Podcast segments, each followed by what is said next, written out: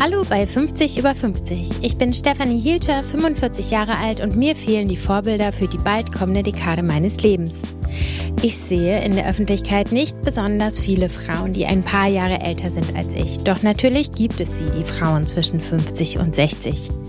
Ich möchte hier einen Ort schaffen, an dem sie zusammenkommen. Ein Ort, an dem Lebenserfahrungen und Lebensgeschichten zu finden sind. Ein Ort, an dem offen über Höhen und Tiefen und über die Herausforderungen, vor allem aber über die Chancen des Älterwerdens gesprochen wird. Ein Ort, aus dem wir alle etwas mitnehmen können für das eigene Leben. Ich habe Gäste aus ganz verschiedenen Bereichen eingeladen. Ich spreche mit Moderatorinnen und Schauspielerinnen, mit Autorinnen und Unternehmerinnen, mit Frauen aus Medizin, Wirtschaft, Sport und Politik. Sie alle gehen ihren ganz eigenen Weg und von ihnen allen können wir lernen. Heute ist Marie Bäumer bei mir zu Gast und ich freue mich wahnsinnig darüber. Die Schauspielerin ist so voller Leben, Ideen und Kreativität. Sie hat mit 50 Jahren nochmal was Neues gewagt. Sie bringt in Frankreich, wo sie auch lebt, Pferde und Menschen zusammen, damit die Menschen von den Pferden lernen. Präsenz, Verbindung und den eigenen Raum halten. Außerdem unterrichtet sie junge Schauspielerinnen und arbeitet selbst vor der Kamera. Das Alter spielt für Marie keine so große Rolle und Zeit spielt für sie auch keine so große Rolle, denn sie weiß, sie hat sehr viel davon. Ich wünsche euch fantastische Unterhaltung mit Marie Bäumer. Wie hast du deinen 50. Geburtstag verbracht? In New York.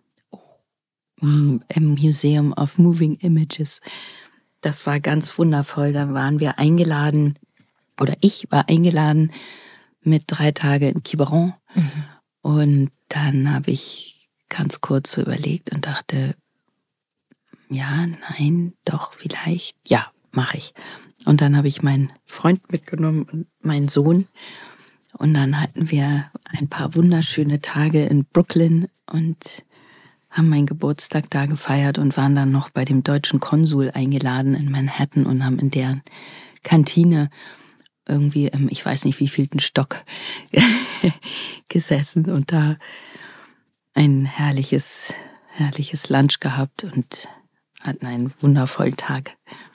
Das hört sich so großartig an. New York, diese Stadt, dann der Erfolg des Films, der 50. Geburtstag, diese Zahl zusammen mit den Liebsten. Also wow. Ja, ja, das war wirklich ganz, ganz schön. Und ich weiß noch, wie wir in Brooklyn dann in unserem Airbnb auf den Steinstufen vor dem Haus saßen und unsere Vermieterin hinten rauskam, so eine ganz aparte, super nette Frau und die guckte dann so und sagte, Oh my God, there's so much love in the air. das war so süß. Und dann habe ich auch noch, fällt mir gerade ein, das war auch eigentlich sehr romantisch, ich habe dann um die Ecke bei uns in so einem ganz kleinen Café bei strömendem Regen mein Buch zu Ende geschrieben. Die Eskapade, das habe ich im Dialog mit einer Freundin gemacht, die mich da sehr unterstützt hat. Und das war dann das letzte Kapitel. Und dann habe ich das zu Ende geschrieben, bin nach Hause. Es war alles auch super knapp mit unserer Filmvorführung. Und dann habe ich sie angerufen und sie war ja dann in Europa und fuhr gerade in einem orangenen, alt äh, ausgebauten Mercedes-Bus mit ihrer Tochter irgendwie von Cuxhaven nach weiß nicht wo, Hamburg wahrscheinlich. Und es war ständig unterbrochen, weil die Verbindung halt nicht so gut war. Und ich habe ihr dann unter Tränen irgendwie dieses letzte Kapitel vorgelesen, weil das alles so emotionalisiert war. Und sie fing dann auch gleich an zu weinen und es war, es war einfach wundervoll. Und dann sagte sie nur, okay, ist abgenommen. Und dann bin ich quasi von dort mit wehenden Fahnen ins Taxi ge gerauscht und dann sind wir losgefahren. Oh Gott, unglaublich. Das klingt so wunderschön. Wenn du dich an die Zeit vor deinem 50. Geburtstag erinnerst, wie ging es dir in Erwartung dieser Zahl? Das ist ja im Grunde auch so ein bisschen eine Zäsur für manche Leute. Mmh ich bin tatsächlich jemand, der viel träumt und wenig plant. Mhm. Und dann gibt es irgendwann so eine Bündelung, äh, eine Vision oder ein Traum und dann passiert irgendwas. Und da habe ich eigentlich immer ein ziemliches Vertrauen, dass das dann passiert, wenn es genau richtig ist und gut ist. Mhm. Und letzten Endes war ich dann doch sehr froh, dass ich da gar nicht schon in einer großen Planung irgendwie war. Und wenn ich so merke, dass sich irgendwas so aufbaut und dann anstrengend wird an einer Stelle oder überladen, dann versuche ich sofort so einen Schritt innerlich zurückzumachen und zu sagen, nee, ich mach's ganz anders. Mhm. Weil das ist für mich so der, der wichtigste Indikator, dass sich was leicht anfühlt. Mhm. Und die Erwartung des 50-Werdens? Als Lebensabschnitt, als neuen Lebensabschnitt vielleicht oder als Zahl, mit der manche, manche freuen sich wahnsinnig drauf, manche haben ein bisschen Probleme, weil es sich vielleicht alt anhört oder so? Da kann ich mich nicht wirklich dran erinnern. Also es ist ja auch so, dass ich schon, wenn jetzt was drei Monate zurücklag, da muss ich schon sehr, sehr genau überlegen. Und mit Zahlen ist es eh nicht so meine Sache. War es noch nie. Ich bitte auch immer alle um, um Entschuldigung. Ich kann so grob noch am Alter meines Sohnes Sachen errechnen. Also auch wenn Menschen sagen, Mensch, was, wann haben wir uns denn das letzte Mal gesehen? Das ist so was, was mich eigentlich gar nicht so interessiert. Mhm wir haben uns gesehen und ich erinnere mich und es war wundervoll, aber ob das jetzt drei Jahre her ist oder 30 oder drei Monate, das spielt für mich irgendwie eigentlich immer sehr wenig eine Rolle. Und hier war das, glaube ich, ähnlich. Also das heißt, dein Alter an sich spielt für dich auch keine Rolle. Also du hast jetzt nicht das Gefühl, du bist jetzt 54, dass irgendwas anders ist als noch mit 50 oder mit 45 oder so? Ja, ich habe einfach das Riesenglück, dass ich eine Mutter hatte, die sehr im Hier und Jetzt gelebt hat mhm. und die was sehr Jugendliches hatte, fast Kindliches kann man sagen, so in ihrem Wesen und auch in ihrer Ausstrahlung. Die konnte auch manchmal so ein bisschen wegfaden und dann auch etwas so, das war aber dann eine Stimmungssache, nicht so ein bisschen zugezogen oder etwas erschöpfter irgendwie aussehen, aber sonst hatte sie wirklich was sehr ja, Vitales, so in ihrer ganzen Art, auch in der Physis. Und sie hat das einfach auch nicht so thematisiert. Das war bei uns nicht so ein großes Feld, irgendwie, dieses Altersthema. Und ich habe mich heute früh noch mit meinem Sohn, bei dem ich jetzt hier gerade in Berlin zum Wohnungsrenovieren bin, am Frühstückstisch darüber unterhalten und ihn auch so gefragt nach seiner Wahrnehmung und haben wir so ein bisschen gesprochen und kam einfach nochmal auch auf meine Mutter. Und dann sagte er, ja, das stimmt, das ist auch bei dir irgendwie nicht so ein Thema. Und dann kam ich nochmal so dahin, ich habe auch Freunde sehr nahe, sehr wichtige, die viel jünger sind als ich und viel älter. Ja. Also welche, die meine Eltern sein könnten. Zwei meiner besten Freundinnen sind Mitte 70 und Anfang 80 und zwei ganz nah sind Anfang 20. Mhm. Also ich bin ja irgendwie aufgespannt zwischen dieser schönen Perlenschnur irgendwie und navigiere so dazwischen. Ja, also es ist mehr für mich so dann immer dieses wieder in dem Moment des sich Einrichtens, Wohlfühlens, wenn das nicht so ist, zu fragen, warum eigentlich gerade nicht. Aber es bindet sich bei mir selten an das Alter. Und es gibt vielleicht, also mit der Endlichkeit sind wir ja alle irgendwie befasst. Und ich denke dann immer, lass uns einmal richtig in allen Zellen vorstellen, dass wir uns auf den Tod freuen. Wie wäre das Leben dann? Das wäre ja eine vollkommen andere Lebensausrichtung. Ja, dass wir einfach in einem, einer solchen Erwartung und Glück auf diesen Übergang oder dieses Ende oder was es dann auch immer ist oder diesen Moment leben würden, hätten wir ja eine völlig andere Perspektive und Lebensgefühl. Und was ich mir dieses Jahr mitgenommen habe, war ein Mantra, das sagte, das fiel plötzlich so durch mich durch im Sommer. Ich habe Zeit, ich habe viel Zeit, ich habe alle Zeit der Welt. Und das hat so eine Ruhe in mir geschaffen. Und jedes Mal, wenn ich jetzt merke, dass so ein Druck irgendwo reinkommt, der, wenn man den Deckel ganz weit aufmacht, vielleicht dann doch immer irgendwo auch was zu tun hat mit, oh Gott, und wann schaffe ich das und habe ich das und so und dann will ich und dann muss ich und dann, und das, das, das haben junge Menschen auch. das, damit kann man sich aber beruhigen oder deutlich jünger als ich. Trotzdem nimmt das vielleicht zu, könnte so sein. Aber gerade dann nochmal da so reinzugehen und das abzurufen und dann kommt plötzlich so ein Raum und diese Ruhe brauchen wir ja alle, um etwas außerhalb unserer selbst kreieren und gestalten zu können und zur Umsetzung zu bringen. Anders ist das ja gar nicht möglich. Diese Kraft der Stille, aus der heraus man dann eben schöpft, das ist ja was ganz Wesentliches. Und darüber bin ich einfach sehr, sehr froh, dass ich diese Momente immer wieder so habe und merke, aha, und dann gibt es so viele Dinge, die entscheidend sind auch für dieses Grundwohlgefühl. Also Weiblichkeit bindet sich ja auch nicht an Alter. Ich finde manche Frauen so unglaublich sexy und toll, die deutlich älter sind als ich. Die stehen aber man sagt so, hm, wenn man dieses Charisma hätte, dann wäre man ganz woanders im Leben. Und bei Jüngeren eben auch. Und es gibt auch sehr fade äh, junge Frauen, wo man sagt, Halleluja, da muss man mal ein paar Spanier dahinter stellen, damit da ein bisschen was losgeht. ähm, ich empfinde das total ähnlich, aber wenn man das Außen jetzt mit dazu nimmt, ne, dann ist ja die Wahrnehmung der Frau in der Bewertung von außen schon eine andere und es ist schon ans Alter geknüpft. Wie nimmst du das denn wahr, wenn du das mit dazu denkst?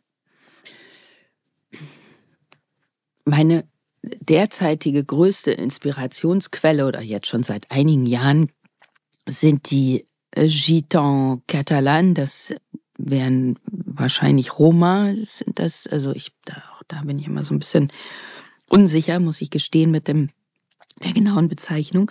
Mhm. Also spanischstämmige Roma.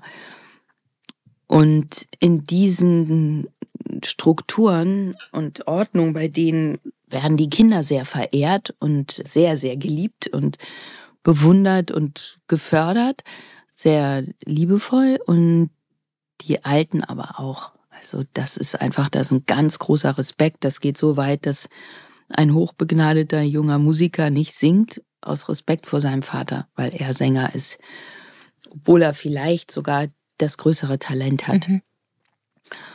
Und diese Art des Respektes und die Bedeutung einfach, die, das Alter und das, der, der älter werdende Mensch hat, das ist so etwas, worauf ich mich sehr konzentriere und auch wenn wir sagen, dass es in unserer Gesellschaftsstruktur durch sehr viel natürlich Oberflächen, sprich mediale Einflüsse und so weiter, dass dieser Respekt sich immer mehr verabschiedet hat, dass er vielleicht auch äh, in den kulturellen Momenten, Veranstaltungen bis zu, weiß man manchmal nicht, aber in den Familien sich auch verändert.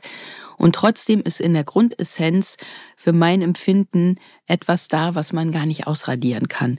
Wie ganz bestimmte Bedürfnisse, wie die Tatsache, dass Frauen Kinder gebären, wie das, das männliche und weibliche Prinzip und die Kraft immer ein Gegenpol in jedem Menschen sein wird und auch in einer Frau und einem Mann in der Gegenüberstellung und so weiter. Da ist so in dem Ganzen etwas, wo ich merke, wie schön das ist, wenn ich zum Beispiel drehe und da sind jüngere Frauen, die gerade vielleicht auch komplett ihre Karriere starten und schon eine ganz große Aufmerksamkeit haben. Und wenn ich dann aber mit Kolleginnen in meinem Alter da bin und merke, wie die bei uns so andocken mhm. und wie die sich orientieren und wie die auf uns zukommen und unsere Nähe suchen. Das habe ich ein paar Mal erlebt und ich fand es sehr berührend und ich finde das auch total nachvollziehbar. Und ich weiß, wie schmerzlich es jetzt langsam wird, so diese Ahnung, dass diese wundervollen Menschen, da gibt's vor allen Dingen einige Frauen, die eben deutlich älter sind als ich, die für mich so Instanzen sind, wo ich sage, die können gar nicht sterben. Das geht nicht. Also gibt, es gibt Menschen, die können sterben, aber andere nicht. Man, das ist eine ganz klare Sache. Und dann ist man sehr überrascht, dass die dann doch irgendwann diesen Planeten verlassen. Und die Bedeutung dessen. Und ich lebe aus diesem Gefühl heraus sehr stark. In beide Richtungen oder sternförmig. Und das ist das, was ich in meinem Mikrokosmos lebe und was ich auch dann erlebe in den meisten Fällen. Natürlich gibt's immer wieder mal Momente, wo man merkt, so hoch, da ist es nicht so. Und dann denke ich, wie schade, wie bedauerlich für diejenigen, die das so nicht erleben und empfinden. Aber je mehr ich das als etwas Bedenkliches wahrnehme, desto mehr würde ich mich dem hinwenden, zu sagen, das gilt es zu bestärken. Und dann glaube ich einfach, dass wir auch einen Auftrag haben. Also die physischen Kräfte nehmen irgendwann ab. Ich wäre jetzt ja eigentlich schon tot. Vor, ich weiß nicht, ein paar hundert Jahren wäre ich jetzt schon, würde mhm. ich jetzt sagen, so, ne, könnte ich mit meinem Sohn die Beerdigung vorbereiten und fertig. Dann ist ja auch die Sache, wenn man sagt, man steht noch ganz gut in der Landschaft, ist doch ganz nett, dass man da noch ein paar Jahre hier was tun kann, solange das irgendwie sinnvoll ist. Ich bin aber auch überhaupt kein Vertreter davon, dass man Menschen bis zum St. Nimmerleinstag irgendwie fast lebendig ausstopft und sie irgendwie noch hin und her schiebt und macht und tut. Also da fand ich auch wieder meine Mutter so toll, die irgendwann sagte, ich will kein, die hat fast geweint, gesagt, kein Pflegefall werden. Da habe ich gesagt, wenn du das nicht möchtest, dann wirst du das auch nicht. Mhm. Und die ist sehr fit gewesen.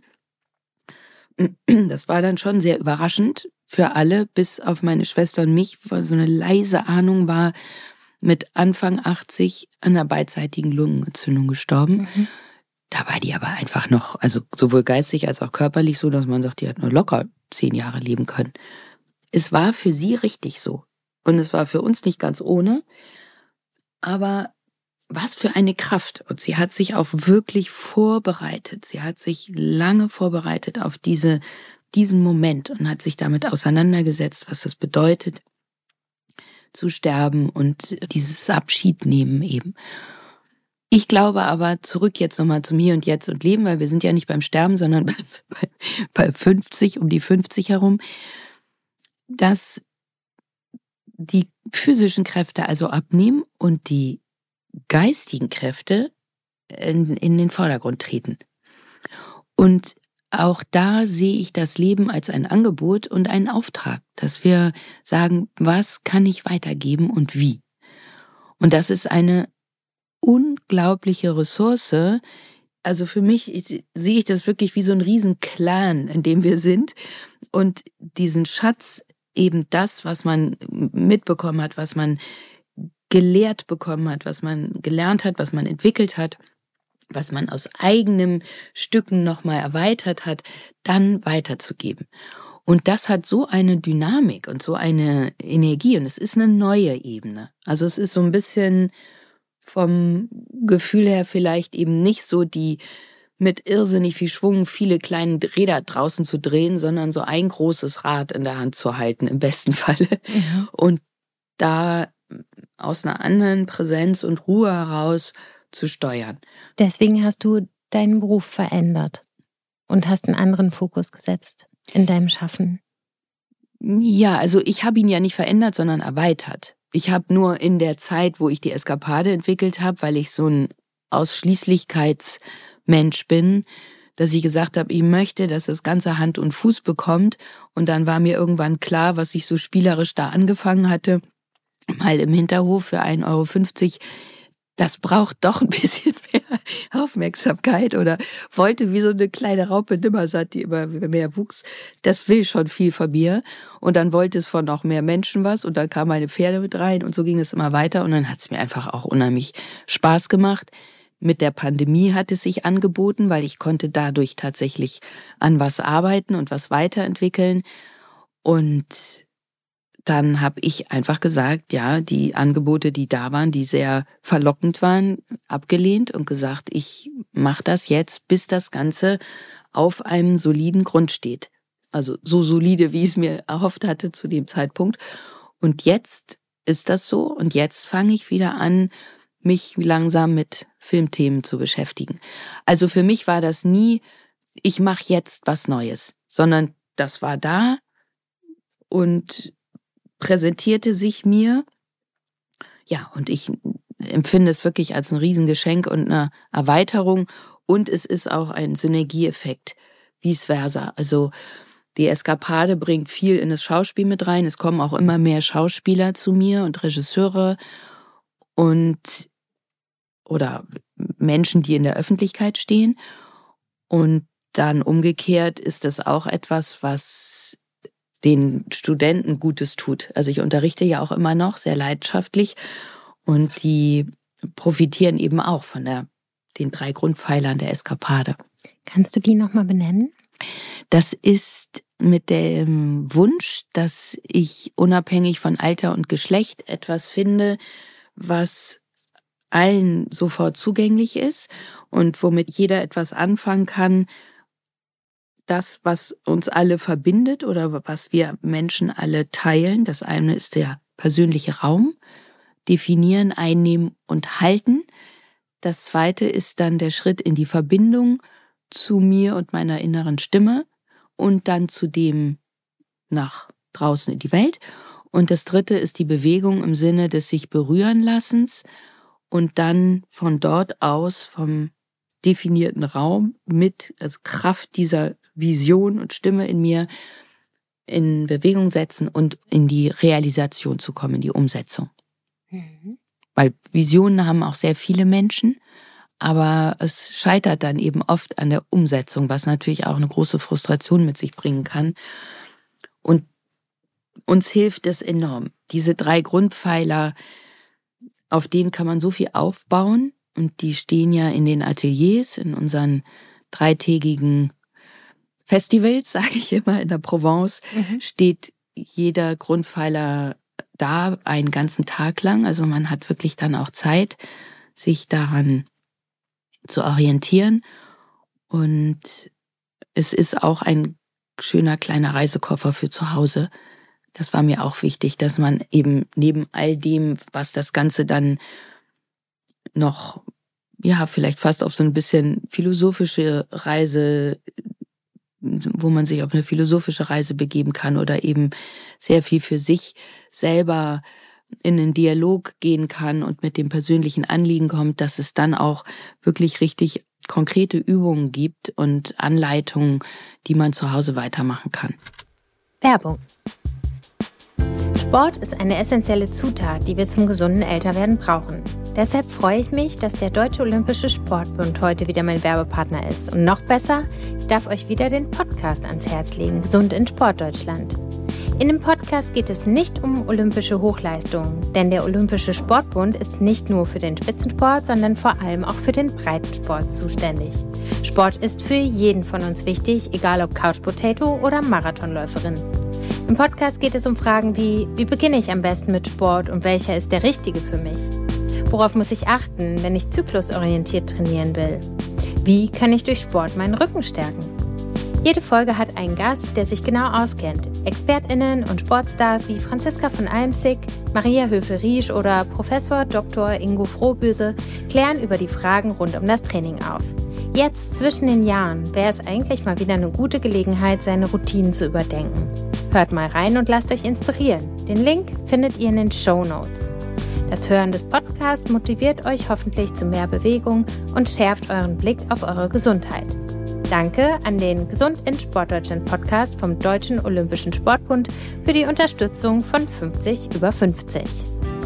Jetzt möchte ich euch noch meinen zweiten Werbepartner vorstellen. Ich freue mich heute wieder Glow25 als Werbepartner bei 50 über 50 zu haben. Glow25 ist ein Kollagenpulver. Warum brauchen wir das? weil das körpereigene Kollagen schon ab Mitte 20 sinkt und nach der Menopause das vom Körper benötigte Kollagen nur noch zu 50 Prozent bereitgestellt wird. Gut also, dass man das ganz easy zuführen kann. Kollagen ist wichtig für Haut, Haare und Nägel, klar, aber auch und das ist viel wichtiger für Knorpel, Gelenke, Bindegewebe und Sehnen. Wenn die gut versorgt sind, sind wir einfach fitter und gesünder. Hier geht es nicht um Anti-Aging, sondern um Well-Aging. Glow 25 ist streng kontrolliert und in Deutschland abgefüllt. Das Pulver lässt sich wirklich überall unterbringen. Auf der Webseite findet ihr jede Menge Rezepte. Ich liebe Suppen und Eintöpfe. Noch gesünder werden sie, wenn ihr vor dem Servieren pro Teller einen Esslöffel Kollagenpulver unterrührt, bis er sich aufgelöst hat. Das Kollagenpulver ist geschmacksneutral. Wenn auch ihr ganz einfach eine neue Routine ausprobieren wollt, dann könnt ihr mit dem Code 50 über 50 20% sparen. Auf glow25.de findet ihr noch jede Menge Infos und Inspirationen zum Kollagen. Danke an Glow25 für die Unterstützung dieses Podcasts und meiner Gesundheit. Werbung Ende.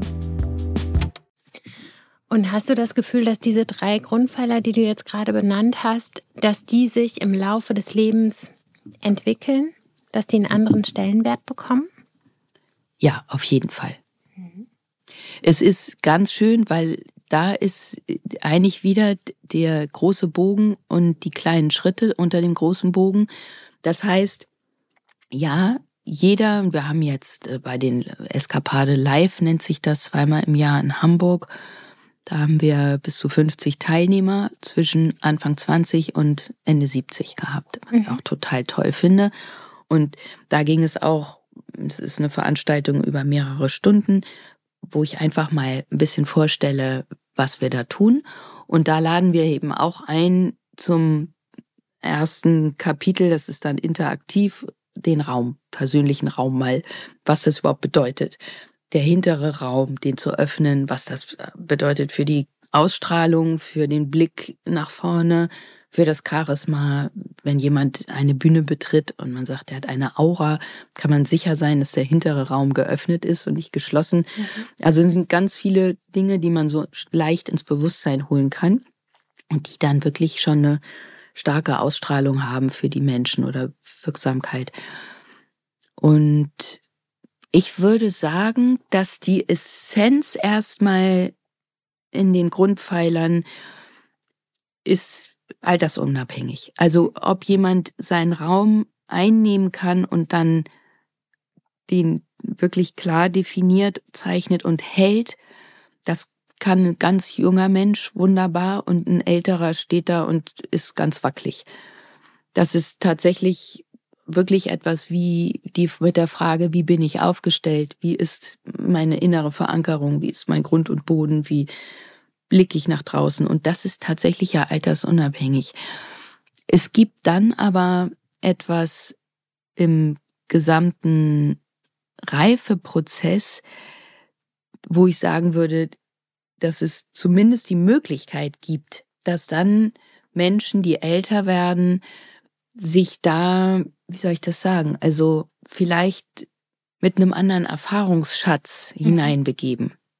Aber ich muss ganz ehrlich sagen, jetzt wo ich darüber rede, äh, würde ich das wahrscheinlich nochmal revidieren und sagen, nein, ist es eigentlich nicht. Weil ich merke wirklich, dass ich jetzt schon wieder dahin komme zu sagen, ich habe diese beiden jungen Frauen, die ich liebe und wirklich auch bewundere und die ich so reif finde, dass mhm. ich immer hingehe und denke, wenn du da ungefähr die, das, die Höhe halten kannst, dann hast du schon viel erreicht im menschlichen Umgang, in ihrer Art, wie sie sich beruflich aufgestellt haben, in ihrer Grundstruktur, in der Art, wie sie ihre Vision verfolgen, dabei menschlich bleiben, mit großem Erfolg, trotzdem immer in einer Zugänglichkeit und Freundlichkeit bleiben, unter enormem Stress, also seelischen, krassen Momenten, die erlebt haben, aber auch arbeitsbedingt dann mal große, großer Druck, die ganze Sache zusammenhalten. Also es ist schon wirklich sehr, sehr beeindruckend. Und dann kenne ich Menschen, die deutlich älter sind, vielleicht in ähnlichen Situationen, wo ich so sage, oha, oha. Mhm. Da sieht man so ein bisschen das Schweizer Käse-Löcher-Syndrom, wo man denkt so, oh, da glitscht dann schnell mal, da rutscht man da schnell mal in so ein Loch rein. Also nein, von daher ist es tatsächlich etwas, was sehr persönlichkeitsbewusstseinsabhängig ist. Wie ist das bei Pferden, wenn die älter werden? Ähnlich wie bei uns Menschen verlieren sie an physischer Vitalität, sind möglicherweise gesundheitlich etwas anfälliger, je nach Typ und Wesen, und werden auch nach, je nach Persönlichkeit, und da sind wir eigentlich auch schon wieder beim Menschen, werden sie in der Hierarchie etwas weiter nach unten mhm. gleiten und äh, ein bisschen an den Peripher, an den Rand rutschen, weil es für das Überleben der Herde einfach wichtig ist, dass da Dynamik und Kraft da ist, zum Schutze eben, wenn Gefahr droht.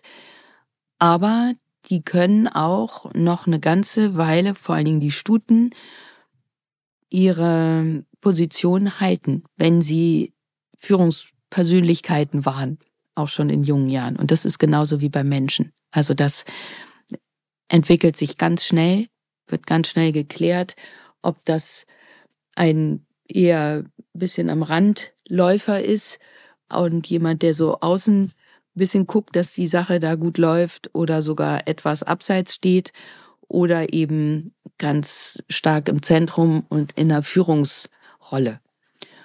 Und das ist ja bei den Menschen gar nicht so unähnlich. Das ist interessant. Also die Pferde sind sich ja wahrscheinlich ihres Alterungsprozesses nicht bewusst, aber merken sehr wohl, dass sich was verändert. Ja, genau. Und es ist ja einfach auch ein Thema, also ob Stuten noch gedeckt werden oder nicht. Ich irgendwann würden die das einfach komplett ablehnen.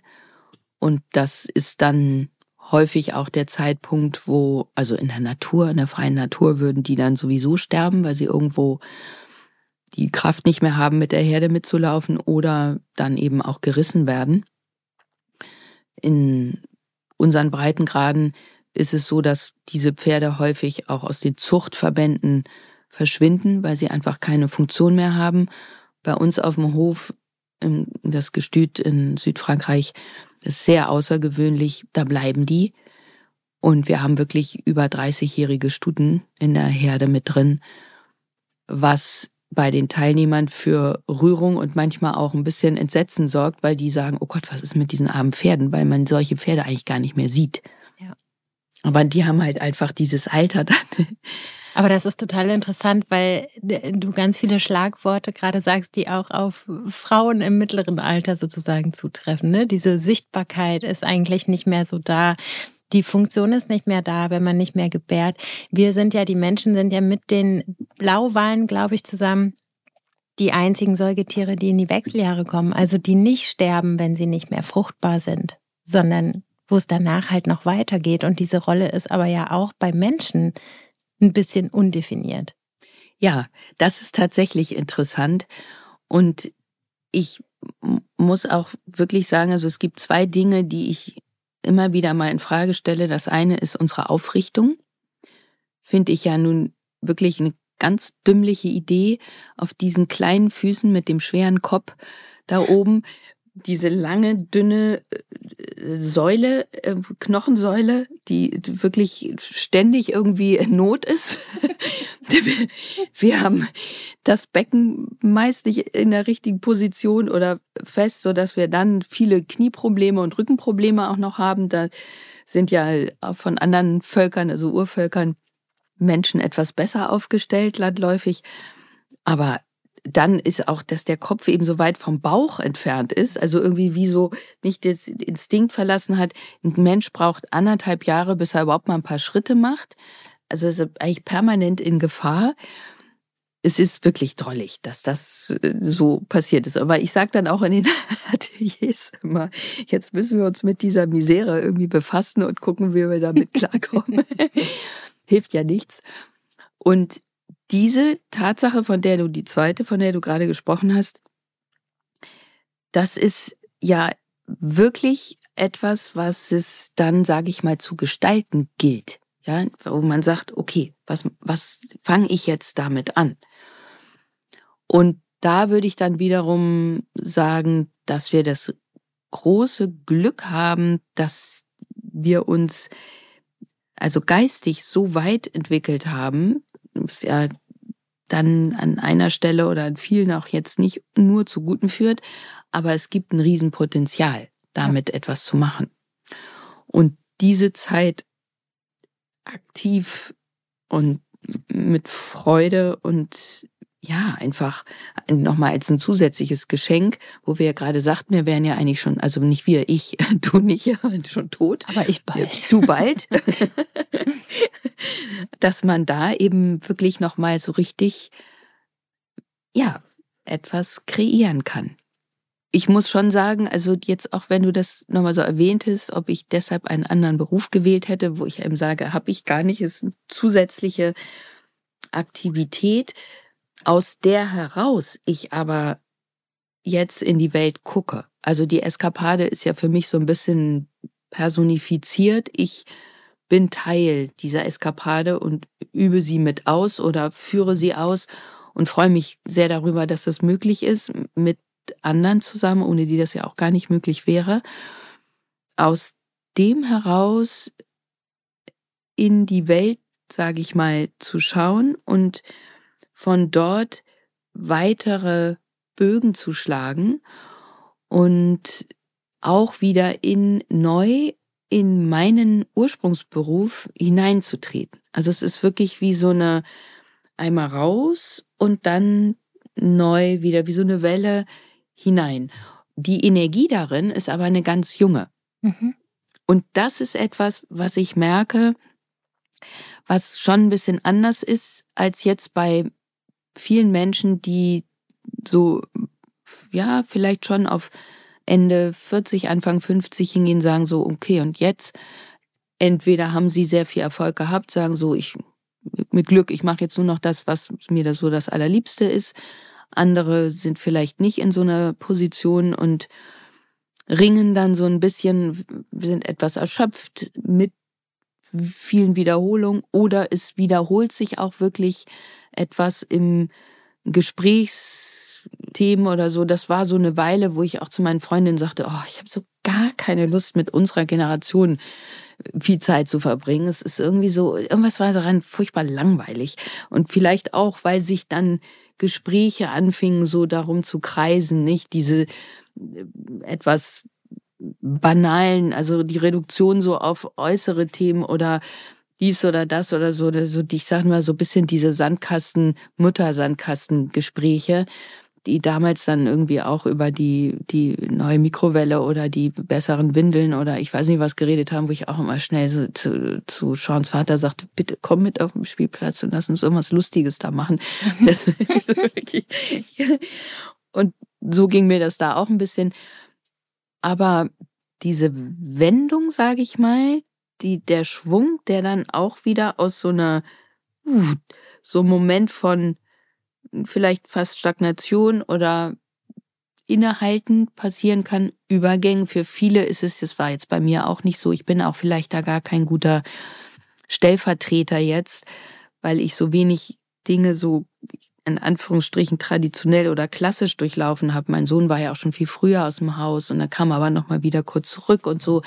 Also ich habe auch dieses Phänomen nicht erlebt, die Kinder gehen aus dem Haus. Das mhm. ist ja auch, denke ich, dann für viele ein ganz großer mhm. Ein- und Abschnitt. Mhm. Aber das sind ja auch alles Dinge, die wir leben, erleben und wo man sich auch ein Stück weit, denke ich, vorbereiten kann. Und auch zu sagen, die, all diese Veränderungen sind Umbrüche, Abschnitte, Veränderungen und dass man einfach immer wieder neu auch sagen kann, ja, das ist ganz komisch oder es macht mich traurig oder es wird mir fehlen oder wie auch immer. Und die Bereitschaft zu sagen, ich gehe aber mit, ich gehe da weiter mit und die Freude an dem, was dann da weiter wächst und nachwächst. Also das ist so eine Sache, die mir, als ich mir deine Podcasts angehört hatte bei Heike Makatsch, so reizend fand, als sie so schwärmte und sagte sie von ihren jungen, wunderschönen Töchtern, wo sie dann da sitzt und sagt Manometer. Und das ist ja einfach auch so wundervoll. Und das habe ich zu meinem Sohn zum Beispiel heute Morgen auch gesagt dass ich das nie verstehen konnte, dieses, oh nein, jetzt ist er schon vier und er war so süß mit zwei oder jetzt kommt er schon in die Schule und ist so furchtbar und da war, glaube ich, auch meine Mutter wieder mit im, im Gespräch, die so sagte, ich fand jedes Alter irgendwie wunderbar. Und das ging mir eigentlich bis heute geht mir das so. Und ich erzähle ihm wahnsinnig gern, wie süß er war und wie, äh, welche Geschichten er alle erzählt hat mit vier, fünf, sechs, sieben. Aber ich finde es auch toll, dass er jetzt 26 ist und dass wir jetzt seine Wohnung hier zusammen renovieren. Ja. Ja, richtig toll. Ich finde auch, so, ein so ein bisschen Wehmut kenne ich. Ähm, mein Sohn ist erst elf, aber auch schon elf. Mhm. Aber ich freue mich einfach über alles, was er tut, ne? Und dass er sich entwickelt. Es wäre schrecklich, wenn alles so bleibt, wie es ist, ne? Wir ja. wollen ja, dass es weitergeht. wenn du jetzt erzählst, dass du dich der Schauspielerei wieder mehr zuwenden willst, gibt es irgendwelche Geschichten, die du gerne erzählen möchtest? Was wünschst du dir? Also wir arbeiten jetzt an einer Geschichte mit vier Figuren, die auch plötzlich so aufgetaucht sind vor mir und das sind zwei Mitte 20 und 30, knapp 30-Jährige und zwei Ende 40 und Ende 50-Jährige. Und ich merke einfach, dass mein tiefes Interesse am Menschen sich immer über Beziehung die, die menschliche Beziehung, die Nähe, die Liebe, das möglich und unmöglich machen von Liebe herumrankt. Das ist einfach das, was mich bewegt und beschäftigt, was ich liebe zu spielen, was ich liebe zu erzählen. Und da sind wir jetzt gerade dran. Seit ich in Frankreich lebe und noch mehr, seit ich die Tour durch die Staaten gemacht habe, von Arizona bis Montana da mit drei Pferden und diesem verrückten Amerikaner und dann ja zurückkam und sagte so, das kann ich leider jetzt nicht mehr anders leben, auch wenn ich hier in dem kleinen Puppenstuben Europa bin. Wie geht das jetzt? Da hat sich schon sehr, sehr viel bei mir nochmal geändert und ich merke einfach, dass für mich die Ursprünge, dieses archaische, eine ganz starke Inspiration ist und eine ganz starke Kraftquelle und dass ich, also ich schlafe im Sommer draußen, ich muss irgendwie barfuß immer auf die Erde, auch im Winter mache ich das ganz oft. Und ich schlafe fast immer mit offenem Fenster, wenn es nicht wirklich total friert. Und merke so, dass also diese Sinnlichkeit und die Physis in Verbindung mit der Natur und den Elementen und dann kommt Musik eigentlich noch so dazu. Das sind so die wesentlichen Quellen für das, woraus ich dann schöpfen kann und erzählen kann. Und dann in einer ganz starken Verbindung mit Menschen und ja, und deren Belangen, würde ich jetzt mal sagen. Und da versuche ich gerade jetzt so die Membran ein bisschen zu schließen auch mit der Erde zusammen. Das ist ja nicht so eine ganz schöne Zeit, wenn man es schafft, da auch diesem Rhythmus zu folgen und nicht äh, in dem Tempo des, der Sommerenergie zu bleiben und mich zu zentrieren und alles abzugeben, was jetzt nicht ganz, ganz notwendig ist. Also so auf Weihnachten zu haben wir noch ein paar Dinge, aber irgendwie wunderbar dieses Jahr gearbeitet für die Eskapade und das ganze bunte Programm fürs nächste Jahr schon fertig und damit können wir jetzt auch super in diese Weihnachtspause gehen und dann mich eben nochmal diesem Wort und Gedanken und Schreiben zu widmen. Also das heißt, du schreibst auch die Bücher für die Filme, die du spielen willst. Jetzt ist es so, dass ich an einer Geschichte dran bin, mhm. ja, und ich bin da immer ein bisschen vorsichtig, mich zu weit aus Fenster zu lehnen, aber das ist so ein, eine, eine meiner Visionen und meiner mhm. Träume, Wünsche, wo ich jetzt auch gesagt habe, gut, dann möchte das jetzt auch mal mhm. Realität werden. Mhm. Wo du die Jahreszeiten ansprichst, merkst du das, wenn man es jetzt groß sieht aufs Leben, merkst du diese Abschnitte auch auf dein Leben bezogen? Hm. Nein, ich glaube, das ist tatsächlich immer in einem großen, sich wiederholenden Jahreszyklus. So würde ich das eher sagen. Also die, die stärkste Veränderung ist tatsächlich in der Physis.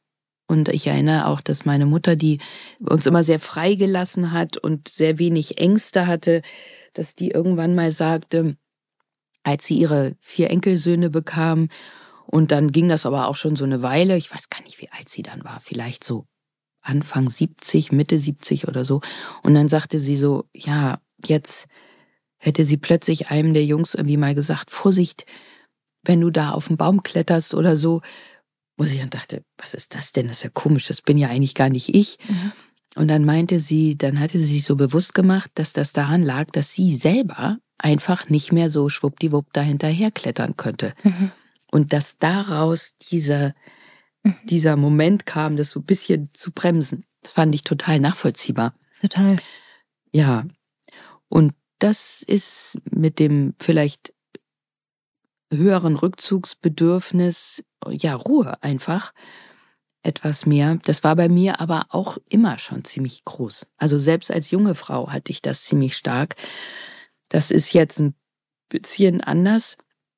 Nochmal, aber ansonsten würde ich es wirklich eher sagen, dass es immer so ja innerhalb des Jahres kommt, dass ich einfach merke, dass ich von Frühjahr bis Herbst die meiste Energie habe und in diesen Wintermonaten je mehr ich respektiere, dass da so ein 70-30 Geschichte ist, das heißt 70 Prozent Ruhe, einfache Dinge, Möglichkeit zur Pause, wenn ich es möchte, einfach das Leben mal so auf sich runterschweben lassen und 30 Prozent dann aktiv was tun, wo ich dann auch sehr konzentriert bin. Und diesen Rhythmus zu akzeptieren, wo man immer denkt, das, geht ja gar nicht, wie willst du denn, dann kannst du ja, schaffst du dies nicht und das nicht und so. Und wo ich aber merke, doch, ich, genau, das geht tatsächlich so. Es ist nur angepasst an das, was sowieso gerade passiert unter unseren Füßen. Ich finde das total schön, dass du das so lebst. Mir wird, wird irgendwie erst in den letzten ein, zwei Jahren bewusst, dass wir allen auch Zyklen unterworfen sind. Also mhm. sei es der weibliche Zyklus, der dir irgendwie vorgibt, wie leistungsfähig oder emotional du bist, bis hin zu den Jahreszeiten und natürlich den Lebenszyklen und so weiter. Das finde ich schön, dass du so einen enormen Zugang da hast. Ich muss ja. da noch mehr drüber nachdenken oder vielleicht nicht denken, sondern fühlen. Mhm. Aber das ist schön. Das hilft natürlich sehr, dass ich jetzt seit vielen Jahren, fast 20, ja bald in einem Dorf wohne, wo das äh, mitten in der Natur liegt und wo einfach diese Rhythmen nochmal anders sind mhm. und diese Abläufe, also auch bis dahin, dass die Menschen eben das essen, was jetzt gerade da ist und man so versteht, ne, die Vorbereitung, dann werden so langsam im Herbst die, die Häuser geschlossen und die, die Läden und dann riecht es so wunderbar nach verbranntem Holz und Laub und wird irgendwie geräuchert und dann passiert sehr viel innen, weniger am Außen. Und das war schon etwas, was mich früh sehr, da habe ich ja auch noch viel gedreht in der Zeit dann und war viel unterwegs und geprägt hat. Und ich habe auch einfach gemerkt, dass ich habe zum Beispiel angesichts des Verbrechens im Winter gedreht und obwohl das fantastisch war, diese Dreharbeiten, hat es mich so viel mehr angestrengt als im Sommer. Mhm. Da habe ich mich dann in der Zeit zum Beispiel unglaublich gut ernährt und wusste einfach so, wenn ich diese Hochleistungssportebene, wie ich das selber nenne, beim Drehen halten will, dann muss ich da wirklich nochmal mhm. ein bisschen anders auf mich achten. Und ja, ich glaube, dass es uns enorm unterstützen kann, wenn wir uns mit ein paar Dingen beschäftigen, die die Kraft der Erde, der Planeten mit sich bringt, also auch Mondphasen. Ist ja unglaublich, wie starken Einfluss das nehmen kann. Und dass man da, da möchte ich eigentlich auch noch ein bisschen mehr reintauchen, hat mir jetzt auch neulich wieder irgendjemand gesagt, ich weiß gar nicht, ich glaube, da ging es um eine Operation oder so. Aber wenn wir da einfach ein bisschen mehr uns Informationen holen und da reingehen, dass man auch ein anderes Verständnis für sich nochmal bekommt und sagt, ah ja, Mensch, genau, toll, jetzt nicht, wenn ich das und das vorhab, dann lege ich es dahin, weil da ist sowieso von äh, geschenkt von der Natur gerade eine Energie, die mir richtig Schwung verpasst oder genau umgekehrt, wo man sagt, so, mal wieder der monatliche Weltuntergang, da muss man sich gar nicht irgendwie mit großen Kapiteln beschäftigen. Mhm. Das ist hilfreich. Und eine Freundin erzählte mir auch neulich, dass sie wiederum aus einer anderen Quelle gehört hätte, dass die Frauen, solange sie ihre Tage haben, einfach überbordende Energie hätten. Und wenn sie sie nicht mehr haben, haben sie immer noch viel Kraft. Aber eben nicht mehr diese überbordende Energie. Mhm. Das fand ich eigentlich auch ganz schön ausgedrückt. Mhm. Marie, ich danke dir sehr, dass du zu Gast warst hier. Und ich freue mich auf alles, was kommt. Ich freue mich, den Film zu sehen, an dem du vielleicht gerade schreibst. Vielen lieben Dank. Danke dir. Hier gibt es noch ein kleines Weihnachtsgeschenk. Marie liest die Desiderata von Max Ernst für euch. Frohe Weihnachten. Desiderata. Gehe ruhig und gelassen durch Lärm und Hast und sei des Friedens eingedenk, den die Stille bergen kann. Stehe, soweit ohne Selbstaufgabe möglich, in freundlicher Beziehung zu allen Menschen. Äußere deine Wahrheit ruhig und klar und höre anderen ruhig zu, auch den Geistlosen und Unwissenden. Auch sie haben ihre Geschichte. Meide laute und aggressive Menschen. Sie sind eine Qual für den Geist. Wenn du dich mit anderen vergleichst, könntest du bitter werden und dir nichtig vorkommen, denn immer wird es jemanden geben, größer oder geringer als du. Freue dich deiner eigenen Leistungen wie auch deiner Pläne. Bleibe weiter an deinem eigenen Weg interessiert, wie bescheiden auch immer. Er ist ein echter Besitz im wechselnden Glück der Zeiten. In deinen geschäftlichen Angelegenheiten lasse Vorsicht walten, denn die Welt ist voller Betrug, aber nichts soll dich blind machen gegen gleichermaßen vorhandene Rechtschaffenheit. Viele Menschen ringen um hohe Ideale, und überall ist das Leben voll Heldentum. Sei du selbst. Vor allen Dingen heuchle keine Zuneigung, noch sei zynisch, was die Liebe betrifft, denn auch im Augenblick aller Dürre und Enttäuschung ist sie doch immer während wie Gras. Ertrage freundlich gelassen den Ratschluss der Jahre. Gib die Dinge der Jugend mit Grazie auf. Stärke die Kraft des Geistes, damit sie dich in plötzlich hereinbrechendem Unglück schütze. Aber erschöpfe dich nicht mit Fantasien. Viele Ängste kommen aus Ermüdung und Einsamkeit. Neben einer heilsamen Selbstdisziplin sei freundlich mit dir selbst. Du bist Kind Gottes genauso wie die Bäume und Sterne. Du hast ein Recht, hier zu sein. Und, ob es dir bewusst ist oder nicht, es besteht kein Zweifel, das Universum entfaltet sich wie vorgesehen. Darum lebe in Frieden mit Gott, was für eine Vorstellung du auch immer von ihm hast. Was auch immer deine Arbeit und dein Sehnen ist, erhalte dir den Frieden mit deiner Seele in der lärmenden Wirrnis des Lebens. Mit all der Schande, der Plackerei und den zerbrochenen Träumen ist es dennoch eine schöne Welt. Strebe behutsam danach, glücklich zu sein. Aus der alten St. Paul's Kirche Baltimore 1692. Allerliebste Grüße.